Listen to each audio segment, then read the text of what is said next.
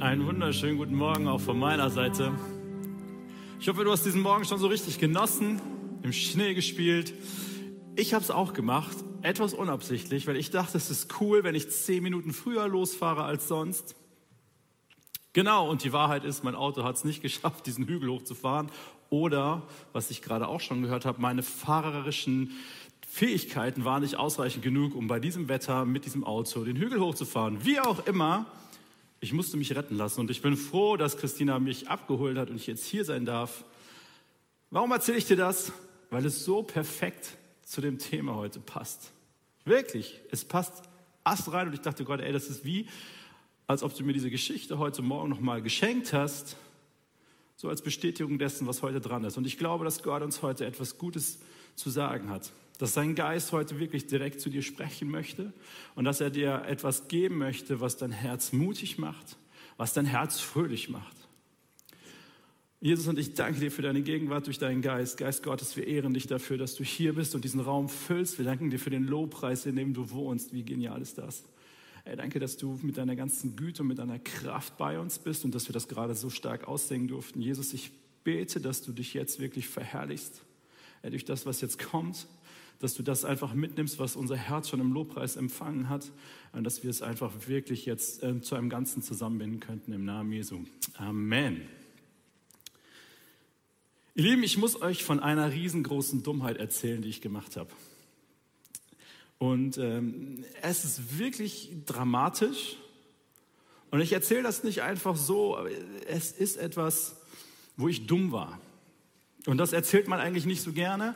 Ich habe nämlich jemanden kennengelernt gehabt und ich war sehr verknallt. Und ich habe angefangen, mit dieser Person zu schreiben. Wir haben uns angefangen kennenzulernen und es war echt schön. Wir haben wirklich geschrieben, jeden zweiten Tag, damals noch über Facebook, so lange Mails. Und es war mein täglicher Ablauf. An einem Tag habe ich geschrieben, an einem Tag habe ich etwas bekommen und es war Ach, es war einfach schön. Ich weiß nicht, wann du das letzte Mal so richtig geschreddert innerlich warst, weil du so verknallt warst. Du freust dich auf jede Nachricht, die kommt. Du bist total voller, voller äh, Begeisterung, den Rechner aufzumachen und da kommt etwas. Äh, und du bist so enttäuscht, wenn nichts kommt. Das ist noch nicht dumm. Das ist einfach nur verknallt. Das ist völlig in Ordnung. Und in, in dieser Situation, nach über vier, fünf Monaten, kam bei mir ein Punkt, wo ich auf einmal es nicht geschafft habe, sofort zurückzuschreiben.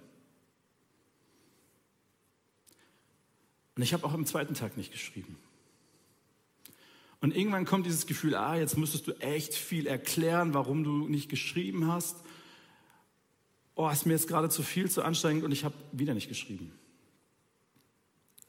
Und ich kann dir sagen, meine Dummheit an der Stelle war grenzenlos. Ich habe sechs Wochen nicht geschrieben. Sechs Wochen habe ich dieses Mädel, das ich so genial fand, wo wir uns wirklich Romane geschrieben haben. Sechs Wochen habe ich mich nicht gemeldet. Ich habe sogar, und das ist der absolute Oberknaller an Dummheit, ich habe sogar ihren Geburtstag ignoriert, der genau in dieser Phase war. Und dann kam eine Mail von dieser Lady. Und die war nicht lang, aber die hat gesessen. Da stand, so gemäß, wir können es auch lassen. Jetzt rate mal, was ich gemacht habe. Ich war so schnell, innerhalb von zwei Tagen hatten wir ein Date. Und mein großes Glück war, dass diese große Dummheit, die ich getan habe, dieses Unglück, in das ich diese Lady auch gestürzt habe, trotzdem ein gutes Ende hat. Ich durfte sie heiraten und wir haben mittlerweile zwei wunderbare Kinder. Wir sind eine wunderbare Familie und ich bin so dankbar, dass diese Dummheit, die ich da zwischendurch echt eingebaut habe, und ich hätte, es wäre absolut verständlich gewesen, hätte sie gesagt, ey, weißt du was, so einen Kerl brauche ich nicht. Und ich bin so dankbar, dass meine Dummheit an der Stelle nicht bestraft worden ist, sondern dass es trotzdem zu einem Happy End gekommen ist. Das ist doch die Realität, oder? Und manchmal bin ich so begeistert von der Bibel. Nee, ich bin immer begeistert von der Bibel, aber manchmal bin ich regelrecht schockiert von der Bibel, weil sie manchmal so einfach ist, so lebensnah und so konkret einfach nur das Leben beschreibt. Und ich möchte dich heute ein bisschen mit hineinnehmen in einen Text. Ich weiß nicht, ob du öfter mal den Prediger schon gelesen hast, ob das etwas ganz Neues für dich ist. Das ist ein Buch, wo es eigentlich um Weisheiten ging, auch um Alltagsweisheiten. Und das, was ich jetzt vorlesen möchte, das beschreibt genau so eine Situation der Dummheit. Ich möchte die Verse vorlesen, Prediger 11, die Verse 1 und 2. Da steht, wirf dein Brot hin aufs Wasser. Also wie dumm ist das? Das Brot, was, wirf es auf Wasser, denn nach einiger Zeit wird es wieder zu dir zurückkommen. Der Vers 2, verteil dein Vermögen auf sieben oder sogar acht, denn du weißt nicht, welches Unglück über die Erde hereinbrechen wird. Das, was die Bibel hier sagt, ist, hey, weißt du was, manchmal machst du dumme Dinge und sie gehen gut aus. Hey, du wirfst dein Brot aus Wasser und es kommt irgendwie zurück. Hey, du hast nicht geschrieben und diese Frau kickt dich trotzdem nicht. Aber manchmal bist du auch so klug Hey, und du denkst und du überlegst und du grübelst und du willst es wirklich perfekt machen. Du legst dein Geld an und nicht an drei oder vier, nein, an sieben oder acht Stellen. Und du hast es perfekt durchgedacht, du hast es perfekt gemacht. Alles das, was dein Gehirn an Möglichkeiten sich ausdenken konnte, hast du bedacht. Und dann kommt eine Situation und all deine Klugheit ist auf einmal nichts mehr wert, weil das Unglück noch so viel größer ist. Das, was die Bibel hier beschreibt, ist das ganz normale Leben. Ey, manchmal sind wir dumm und Dinge laufen trotzdem gut. Und manchmal sind wir so klug, so weise und es ist alles für die Katz. Als ich das so gelesen habe, ich war einfach schockiert darüber, wie, wie nüchtern eigentlich die Bibel das Leben beschreibt. Und verstehe mich nicht falsch, das soll kein Aufruf dazu sein, dumm zu sein und nicht mehr klug zu handeln. Nein, nein, nein, nicht falsch verstehen. Aber manchmal ist das Leben einfach so. Du nimmst Dinge, die dumm sind und hast auf einmal ein gutes Happy End. Und Dinge, die du super geplant hast, Katastrophe. Ich möchte den dritten Vers lesen und der ist quasi noch banaler. Wirklich, manchmal ist die Bibel so einfach. Da steht nämlich in Vers 3, wenn die Wolken voller Wasser sind, wird es regnen. Ach was, Überraschung. Wohin ein Baum auch fällt, nach Norden oder nach Süden, er bleibt da liegen, wo er hingefallen ist. Wow, die mega Erkenntnis, Wahnsinn, sensationell. Hey, wenn es regnet, und der Regen fällt, hey, dann fällt er halt, weil die Wolken voller Wasser waren. Das ist keine Überraschung. Das ist ganz simpel. Wenn da viel, viel Wasser sich in den Wolken gesammelt hat, dann fällt Regen. Und dann gibt es einen Teil, der jubelt und ist glücklich und dankbar, weil endlich fällt dieser Regen, der so nötig ist auf unsere Felder. Und ein anderer Teil ist total schockiert und irritiert und sagt, hey, ich hatte mir so einen wunderbaren, genialen Tag ausgedacht. Wir wollten wandern gehen, wir wollten picknicken und das Letzte, was wir gebrauchen können, ist Regen. Und dann kannst du schimpfen, dass du die falschen Klamotten anhast und du kannst dich tierisch darüber aufregen. Aber die Wahrheit ist, wenn die Wolken voll Wasser sind, dann wird es regnen. Freunde, und das ist die Bibel. Wirklich, Manchmal ist sie so einfach. Und dann gibt es einen Teil, der jubelt. Und dann gibt es einen Teil, der ist frustriert. Aber Fakt ist, wenn die Wolken voll Wasser sind, dann wird es regnen. Und die andere Situation, die die Bibel hier beschreibt, hey, da ist jemand, der fällt einen Baum. Ja, und ich weiß nicht, wie gut du dich auskennst mit Bäume fällen, sonst kannst du Benny Bleich mal fragen, der kennt sich sehr gut aus. Man versucht natürlich eine Richtung zu finden, in der der Baum fallen soll, weil wenn ein großer Baum fällt, dann sollte er am besten nicht irgendwie auf eine Hütte fallen, auch am besten nicht auf einen Mitarbeiter, der irgendwo in der Nähe steht, sondern er sollte am besten in eine Richtung fallen, wo du gut damit arbeiten kannst. Und dann versuchst du da einen Fellkerb reinzuhauen, damit der Baum auch in diese Richtung fällt und alles Mögliche. Aber dann, hey, weiß ich nicht, vielleicht hat der Baum Drehwuchs gehabt. Vielleicht kommt in dem Moment, wo der kritische Punkt ist, ein starker Windstoß und der Baum fällt halt irgendwo in die andere Richtung. Und die Bibel ist hier an der Stelle auch so klar, hey, da wo der Baum hinfällt, da liegt er halt. Und dann kannst du den Baum verklagen. Dann kannst du sagen, hey du dummer Baum, du hättest niemals dahin fallen dürfen, weil ich habe da eine Kerbe reingehauen, die gesagt hat, du sollst in die andere Richtung fallen. Du kannst den Wind dafür verklagen, du kannst den, ach du kannst den, du kannst den Holzfäller verklagen, du, ach du kannst verklagen, wen du willst. Du kannst schimpfen, das kann sogar sein, dass es auf deine Hütte gefallen ist. Und das ist echt schlimm. Aber weißt du, was die Wahrheit ist? Da, wo der Baum hinfällt, da liegt er halt. Jetzt liegt er halt da. Verklag doch, wen du willst. Mach verantwortlich für wen du willst. Fakt ist, dieser Baum wird einfach da liegen bleiben. Ganz ehrlich, als ich diese Verse gelesen habe, ich musste echt innerlich schmunzeln und lachen und auch jetzt, hey, das ist, that's life. Das ist das Leben und die Bibel beschreibt es so simpel, wie es manchmal auch ist. Und manchmal lösen sich eine Panik aus. Jetzt weiß ich nicht, wie ich mit diesem Baum umgehen soll. Ich kann jetzt so in der Form nichts damit anfangen. Er hat vielleicht Dinge sogar kaputt gemacht. Ich habe kein Geld, mir eine neue Hütte zu bauen. Wie auch immer. Fakt ist, ey, so wie er liegt, liegt er und jetzt musst du damit umgehen. Denn das, was wir wollen, ist immer das Perfekte. Und zwar so, wie wir gerade denken, dass es perfekt ist. Ist das nicht so? Wir warten doch nur darauf, dass sich die, das drumherum perfekt gestaltet. Und auch da hat die Bibel eine ganz klare Meinung dazu. Wir lesen mal weiter, die Verse 4 und 5. Wer immer nach dem Wind sieht, wird nie säen. Und wer immer auf die Wolken achtet, der wird nichts ernten. Hey, wenn du auf das perfekte Umgebung wartest, ob die perfekten Bedingungen, dann wirst du nichts hinkriegen, weil es vielleicht immer doch noch einen Zweifel gibt, weil es vielleicht immer doch noch eine Veränderung gibt, die vielleicht die Sache noch besser machen kann. Du weißt nicht, welche Richtung der Wind einschlagen wird. Auch kannst du dir nicht erklären, wie der Körper eines Kindes im Leib der Mutter entsteht. Vielleicht kriegen wir das biologisch hin, aber wirklich ehrlich, wie kann das sein, dass im Körper einer Frau ein, ein, ein kompletter Mensch entsteht? Vielleicht kriegen wir das biologisch erklärt, aber so wirklich fassen? Never. Ebenso verstehst du das Tun Gottes nicht, der alles bewirkt.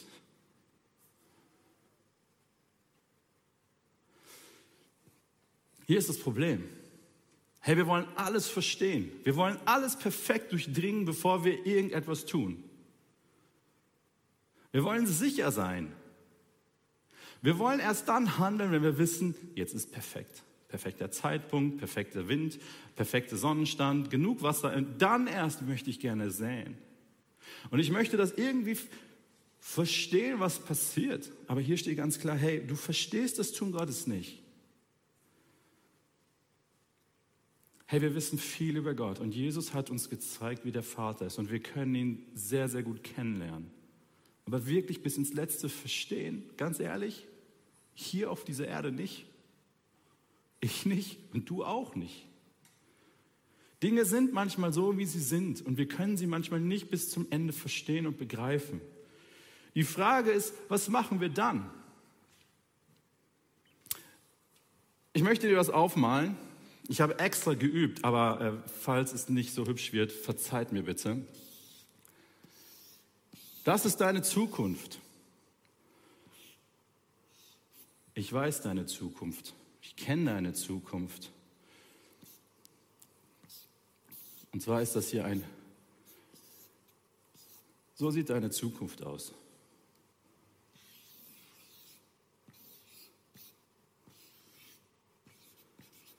Das ist eine Art von Zukunft, die kriegst du geschenkt. Die passiert einfach. Dein Kaffee trinken heute Nachmittag ist Zukunft. Diese Art von Zukunft, die kommt einfach. Diese Art von Zukunft passiert. Du kannst in deinem Sofa sitzen, du kannst schmollen, du kannst dich über den Regen ärgern, du kannst dich über diesen blöden Baum aufregen, der halt blöd gefallen ist. Und du hast eine Zukunft. Nämlich nach dem 24. kommt der 25. Und dann kommt der 26. und so weiter und so weiter. Diese Zukunft geschenkt. Wirklich. Du musst gar nichts dafür tun. Du brauchst keinen Mut, du brauchst keine Entschlusskraft, du brauchst keine, du brauchst nichts dafür. Wirklich. Sitz einfach da, ärger dich, sei frustriert, werd depressiv darüber. Das ist die Zukunft, die kriegst du geschenkt. Aber es gibt noch eine zweite Art von Zukunft.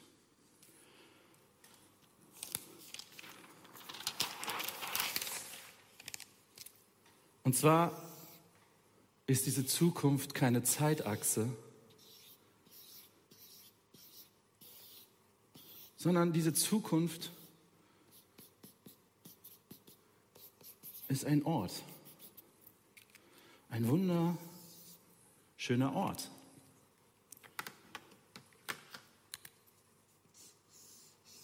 Ich habe wirklich geübt.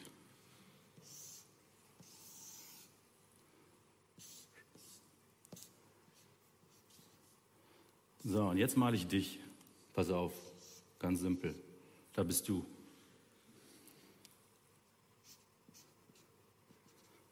Und du hältst Ausschau. Das ist eine zweite Art von Zukunft, die du haben kannst. Das ist aber keine Zukunft, die einfach passiert. Um an diesen Ort zu kommen, kannst du nicht sitzen bleiben. Du kannst nicht frustriert bleiben. Du kannst dich nicht darüber ärgern die ganze Zeit, warum dieser blöde Regen jetzt so fällt und warum der Baum da liegt. Sondern wenn du eine Zukunft haben willst, die darauf ausgerichtet ist, an einen Ort zu kommen, der wertvoll ist, der schön ist, der dich begeistert, wo du sagst, hey, da habe ich richtig Bock drauf. Dann musst du anfangen, dich in Bewegung zu setzen. Und das braucht Mut. Denn das, was hier ist, ist, das ist das Meer. Und du schipperst da und hast diesen Ort vor Augen. Und es braucht Mut, sich auf den Weg zu machen. Hey, du musst dir ein Boot besorgen. Du musst, du musst überhaupt erstmal ein Ziel vor Augen haben, wo du sagst, hey, da setze ich wirklich alles dran, um an diesen Ort zu kommen. Du musst dich in Bewegung setzen. Und das passiert nicht auf dem Sofa, das passiert nicht versackt in deiner Depression, das passiert nicht in deiner, ach, warten wir doch einfach ab, irgendwann wird dieser Scheiß schon vorüber sein. Nein. Diese Zukunft fängt jetzt an, fängt heute an und es kann deine Zukunft sein, wenn du dich auf den Weg machst. Aber kann ich mir sicher sein, dass ich da ankomme? Wirklich, wirklich 100 Prozent? Nein.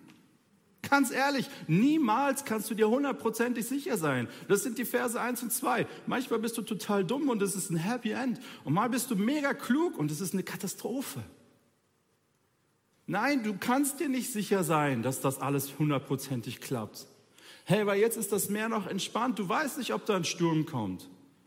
Hey, und vielleicht kommst du auf diesen Ende, fällt die Kokosnuss dir auf. Du weißt nicht, ob es so perfekt wird und so genial, wie du es dir vorstellst. Aber es ist ein Ort, der dich begeistert, der dich motiviert und der dich in Bewegung setzt. Und es gibt tausend Fragen. Ist sie die richtige? Hundertprozentig? Weiß ich nicht. Weißt du was? Das konnte ich über Bettina auch nicht sagen. Weißt du, wann ich sagen konnte? 100 Prozent? in dem Moment, wo ich mich für sie entschieden habe. Vorher konnte ich das nicht sagen. Da habe ich es gehofft, da habe ich es gewünscht, da hatte ich eine Ahnung, dass es so sein könnte. Aber in dem Moment, wo ich mich ganz für sie entschieden habe, war es 100 Prozent. Da war all in. Und dann war auch Bewegung drin. Nachdem ich sechs Wochen lang echt Mist gebaut habe, wirklich nicht nachmachen. Aber es braucht Mut, solche Entscheidungen zu treffen. Und deswegen heißt unser Thema auch, die Zukunft gehört den Mutigen. Diese andere Art von Zukunft, geschenkt, da brauchst du auch keinen Mut. Da musst du dich auch nicht auf den Weg machen. Das passiert einfach.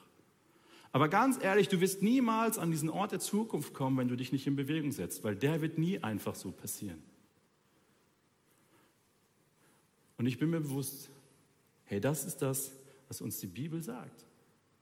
Warte nicht auf den perfekten Moment, weil dann wirst du nie etwas tun. Versuch nicht alles bis ins Letzte zu verstehen. Du kannst es nicht.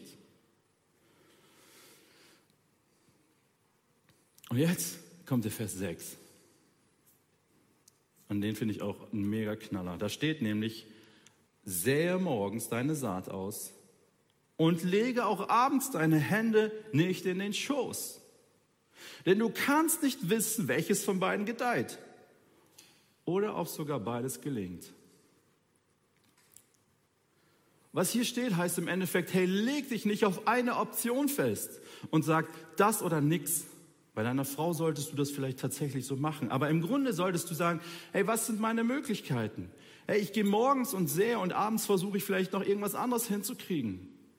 Und vielleicht klappt eine Sache nicht und dafür klappt die andere Sache. Und vielleicht, vielleicht, vielleicht klappen sogar beide Dinge. Freunde, und wir lesen hier aus der Bibel, die uns das wahre, simple, einfache Leben hier gerade beschreibt. Versuche nicht zu sagen, okay, ich mache mich auf den Weg, das ist mein Ziel. Und was ist, wenn es nicht klappt? Was ist, wenn es nicht klappt? Bist du dann fertig damit? Sagst du, ach komm, dann, dann reise ich halt nur noch den Kalender runter bis zum Ende meiner Tage? Die Bibel sagt jetzt, hey, fang gar nicht erst an, nur mit einer Option zu arbeiten, sondern probier zwei. Vielleicht hast du Glück und es funktionieren sogar beide. Wie cool wäre das? In unserem Bildchen hier solltest du dich vielleicht nicht nur auf ein Segel verlassen. Vielleicht solltest du dir, das habe ich jetzt nicht so gut geübt, vielleicht solltest du dir hier hinten irgendwo einen Außenborder irgendwie anbauen, damit du zwei Optionen hast. Vielleicht ist es nicht klug, sich nur auf den Wind zu verlassen, aber es wäre auch dämlich, sich nur auf den Motor zu verlassen. Vielleicht solltest du in deiner Option zwei Dinge einplanen. Und für den Notfall legst du dir hier noch ein Paddel hin. Das ist viel Arbeit, aber es funktioniert vielleicht im Notfall. Die Bibel ist super klar und sagt, ey, versuch gar nicht erst, dich nur auf eine einzige Option festzulegen. Klammer auf, es gibt Dinge, da sollte es nur eine Option geben. Hey, und das ist deine Frau oder dein Mann und das ist die Rettung in Christus. Ja, es gibt Dinge, da geht nur ein Weg, da gibt es nur eine Wahrheit, keine Frage. Aber wenn wir über unsere Zukunft reden, an Orte, wo wir hinwollen, Dinge, die dich in Bewegung setzen, die eine Leidenschaft in dir wecken, es ist nicht es ist nicht cool, nur auf eine Option zu setzen, sagt uns die Bibel an dieser Stelle ganz klar.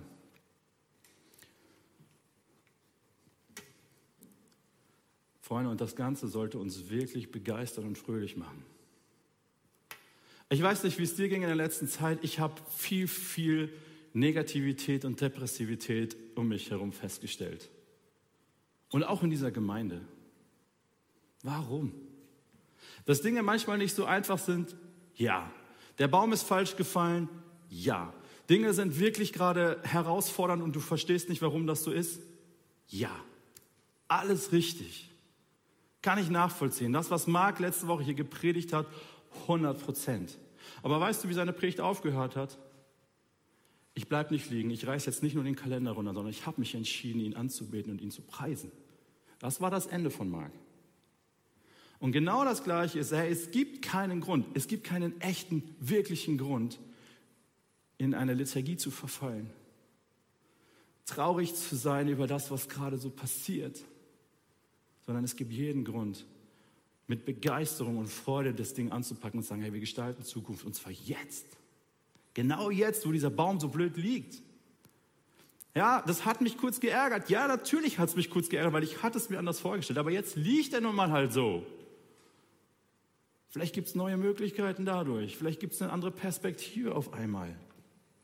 Und ganz ehrlich, wer, wenn nicht wir, hat jeden Grund zur Freude und zur Zufriedenheit und zur Dankbarkeit?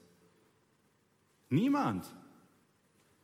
Aber die, die wir mit Jesus unterwegs sind, wir haben jeden Grund, fröhlich zu sein, dankbar zu sein und auch zufrieden zu sein in dieser Situation. In jeder Situation. Und ich sage das bewusst in dem Wissen, dass es ganz furchtbare, schreckliche, verletzende ähm, zerstörerische Situationen gibt. Und ich sage das nicht leichtfertig und ich sage das nicht, um dir ein schlechtes Gewissen zu machen, sondern ich sage, hey, das ist meine Überzeugung. Und das ist der Fakt. Warum? Ich möchte dir jetzt ein paar Dinge noch an die Hand geben, warum ich zutiefst davon überzeugt bin, dass wir allen Grund haben, uns zu freuen, dass wir allen Grund haben, mutig zu sein und diese Zukunft zu ergreifen und sie zu gestalten und nicht nur eine Kalenderabreißoption zu haben für unsere Zukunft. In 1. Petrus 5, Vers 10, da steht deine und meine Berufung drin. Da heißt es, Gott hat euch in seiner Gnade durch Christus zu seiner ewigen Herrlichkeit berufen. Hey, deine Ewigkeit ist safe. Wenn du mit Jesus unterwegs bist, dann brauchst du dir um die Zukunft keine wirklichen Sorgen und Gedanken zu machen. Nachdem ihr eine Weile gelitten habt, ja, und einige leiden gerade eine Weile, wirklich, ehrlich, wir leiden, aber er wird uns aufbauen und er wird uns stärken und er wird uns kräftigen und er wird uns auf einen festen Grund stellen. Und weil er das versprochen hat und weil Petrus das hier sagt von Gott her, glaube ich das. Und deswegen haben wir jeden Grund. Ey, wir wissen, unsere Berufung ist klar. Und auch wenn wir eine Zeit lang gelitten haben, dann wird er uns stärken und er wird uns auf einen festen Grund stellen. Und das, das soll dir Mut machen, das soll dich fröhlich machen, das soll dir eine Perspektive geben, die nicht nur Kalenderblättchen abreißt, sondern die an einen Ort geht, ihn gestaltet und versucht wirklich alles zu tun, um ihn zu erreichen. Im Alten Testament, in, in, in 2. Chronik, gibt es eine Geschichte, wo der König Hiskia eingeschlossen ist in seiner Stadt. Und ein riesiges Heer liegt um ihn herum. Riesig. Die größte damals bekannte Armee. Und er ist in seinem kleinen Städtchen und alle haben Schiss und alle wissen, also wir sind verloren. Sagen wir es mal, wie es ist. Wir sind verloren. Weißt du, was Hiskia sagt? Er hat nur Menschen auf seiner Seite. Er hat nur Menschen auf seiner Seite. Uns aber hilft der Herr, unser Gott. Ja, es ist nur Corona, mein Freund. Es ist doch nur Corona. Aber mit uns ist der Herr unser Gott. Ja, das sieht schrecklich aus und es kann auch vielleicht ein finanzielles Desaster mit sich bringen und Zukunftsängst. Aber hey, mit uns ist der Herr unser Gott. Im Psalm 32, Vers 11 heißt es, freut euch über den Herrn und jubelt laut, die ihr nach seinem Willen lebt. Ihr alle, deren Herz aufrichtig ist, singt vor Freude. Freut euch über den Herrn und jubelt. Hey, sing vor Freude, wenn dein Herz wirklich mit Gott ist. Ich mache mal was ganz Freches.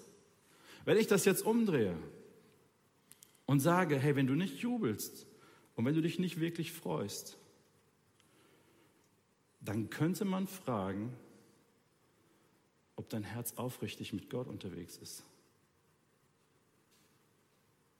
Das wäre ein sehr harter, aber möglicher Umkehrschluss. Hey, weil wir haben allen Grund zu jubeln. Wir haben einen wunderbaren, starken Gott. Und wir ehren ihn und wir preisen ihn. Wir singen zu ihm und wir haben ihm unser Leben gegeben. In dem Bewusstsein, dass es in seinen Händen am allerbesten aufgehoben ist. Eine andere Geschichte aus Matthäus 8. Jesus fährt mit seinen Jüngern im Boot. Und Jesus ist müde, er hatte lange und viel gepredigt und Jesus legt sich pennen. Und in diese Situation hinein auf einmal äh, kommt ein großer Sturm. Hey, wir sind hier am Boot und es kommt ein Riesensturm. Und das Meer ist nicht mehr nett, sondern es ist wild und es ist angsteinflößend. Und die Jungs wecken Jesus und sagen, hey, Jesus, rette uns. Wie kannst du schlafen? Und Jesus ist echt krass. Warum fragt, ey, warum, Entschuldigung, warum habt ihr Angst? Ist euer Glaube denn so klein? Ich will dich daran erinnern, dass wir hier mit Jesus im Boot sind. Weißt du, Jesus steht nicht auf dieser Insel und sagt, ey, kommt mal rüber, vielleicht habt ihr Glück und ihr schafft's. Sondern Jesus ist mit dir in deinem Boot. Und er ist entspannt. Er ist total gelassen über die Situation. Die einzigen, die in Panik geraten, die in, in, in Lethargie verfallen, die depressiv, das sind wir. Aber Jesus ist voll entspannt in dieser Situation. Er denkt, hey, was los? Warum habt ihr Angst?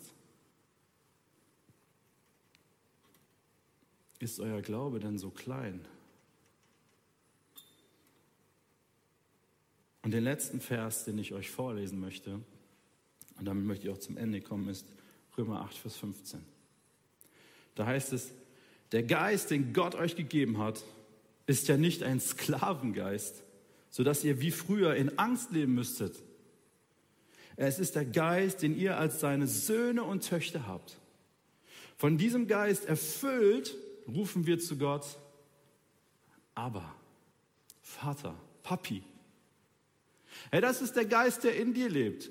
Wenn du mit Jesus unterwegs bist, dann ist das der Geist. Und es ist kein Geist, der wir früher uns gequält hat in Ängsten, in Sorgen, sondern es ist der Geist, den der Papa seinen Kindern gibt. Das ist der Geist, der uns erfüllt. Hey, und wenn unser Herz voll ist, ja, und wenn wir Angst haben, dann ist es aber Papi, zu dem wir gehen. Das ist der Geist, der dich erfüllt, der mich erfüllt. Und deswegen haben wir jeden Grund, mutig in die Zukunft zu gehen. Nicht dazustehen und zu sagen, hey, das warten wir mal ab. Ja, wir wissen nicht, wie dieser Baum weiterfällt. Wir wissen auch nicht, ob der Regen weiterfällt, ob er auf. Das wissen wir nicht. Und trotzdem haben wir jeden Grund, mutig unsere Zukunft zu gestalten und auf diesen Ort zuzusteuern und nicht von uns von der Zeitachse in irgendeiner Form quälen zu lassen. Ich möchte dich jetzt einladen. Und zwar möchte ich dich einladen, wenn du das willst, wenn du dich nicht mehr mit einer Zukunft, die einfach nur eine Zeitachse ist, zufrieden zu geben, sondern wenn du die Sehnsucht hast, ich möchte eine Zukunft haben, die ein Ort ist. Ich möchte, um in diesem Bild zu bleiben, ich möchte mich in dieses Boot reinsetzen, von dem ich weiß, dass Jesus mittendrin ist in diesem Boot. Und ich möchte auf diese Zukunft zufahren. Ich möchte aktiv werden. Ich möchte mich nicht mehr davon von paralysieren lassen, was vielleicht alles passiert gerade um uns herum, sondern ich will mir diese Zukunft packen. Ich will sie gestalten in dem Bewusstsein, dass Jesus mit im Boot ist und dass der Geist Gottes in uns ist, der der Geist ist, den der Vater seinen Kindern gibt. Herr, wenn das dein Wunsch ist, dann bitte ich dich, steh jetzt auf. Ja, vielleicht sitzt du gerade bequem in deiner Couch und ja, vielleicht sitzen deine Kinder gerade neben dir und es ist vielleicht komisch, jetzt aufzustehen.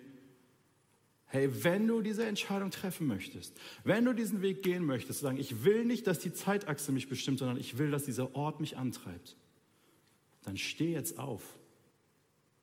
Steh auf und bekenne damit, ja, ich will raus aus dieser Lethargie, aus dieser Depressivität. Ich will mich freuen und ich will sehen, wie ich mit Gottes Kraft in seiner Gegenwart auf diesen Ort zusteuere, der eine wunderbare Zukunft ist. Ich möchte gerne für dich beten.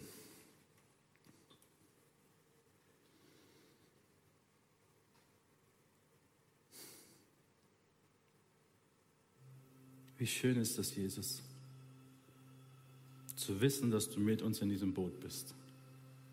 Dass du dich nicht an einen Ort verzogen hast, von dem du uns zuwinkst, wo du rufst, hey, hier ist cool, kommt hier herüber, sondern du bist mit uns in diesem Boot. Jede Ungewissheit, jede, jedes Fragezeichen trägst du mit. Du spürst genauso den Sturm und genauso die Wellen, aber du bist ruhig da drin. Jesus, ich bete jetzt für jeden, der aufgestanden ist an seinem Ort, wo er gerade ist und damit auch bekennt, Herr, ich will nicht nur auf der Zeitachse leben, sondern ich will mich auf den Weg machen zu diesem Ort, der meine Zukunft ist. Und ich will mutig sein. Ich habe nicht alle Antworten und ich habe auch keine hundertprozentige Gewissheit. Aber ich habe meinen Jesus an meiner Seite. Ich habe den Geist Gottes in mir. Der Herr, der Gott Israels, kämpft an meiner Seite. Und darauf will ich mich stellen. Und das soll meine Emotionen, meine Gefühle und meine nächsten Schritte bestimmen. Jesus, du bist voller Güte und Liebe, aber auch voller Klarheit. Und dafür ehren wir dich. Jesus, und wir bekennen, indem wir hier stehen, wir brauchen dich. Wir werden niemals an diese Orte kommen, nach denen es uns sehnt, wenn du nicht mit uns dahin unterwegs bist. Aber das Schöne ist, du hast versprochen, du wirst immer jeden Tag. Es wird keinen Moment geben, wo du nicht mit uns bist. Hey, und ich segne dich mit dieser Gewissheit, ich segne dich mit dieser Freude, ich segne dich damit, dass du jetzt Frieden in deinem Herzen hast über die nächsten Schritte und dass es dich begeistert und dass alles, was so schwer war, vielleicht auch in den letzten Tagen, Wochen und Monaten von dir abfällt und in dieser Freude, in dieser Begeisterung und in dieser Liebe zu deinem Jesus dich auf den Weg machst. In Jesu Namen. Amen.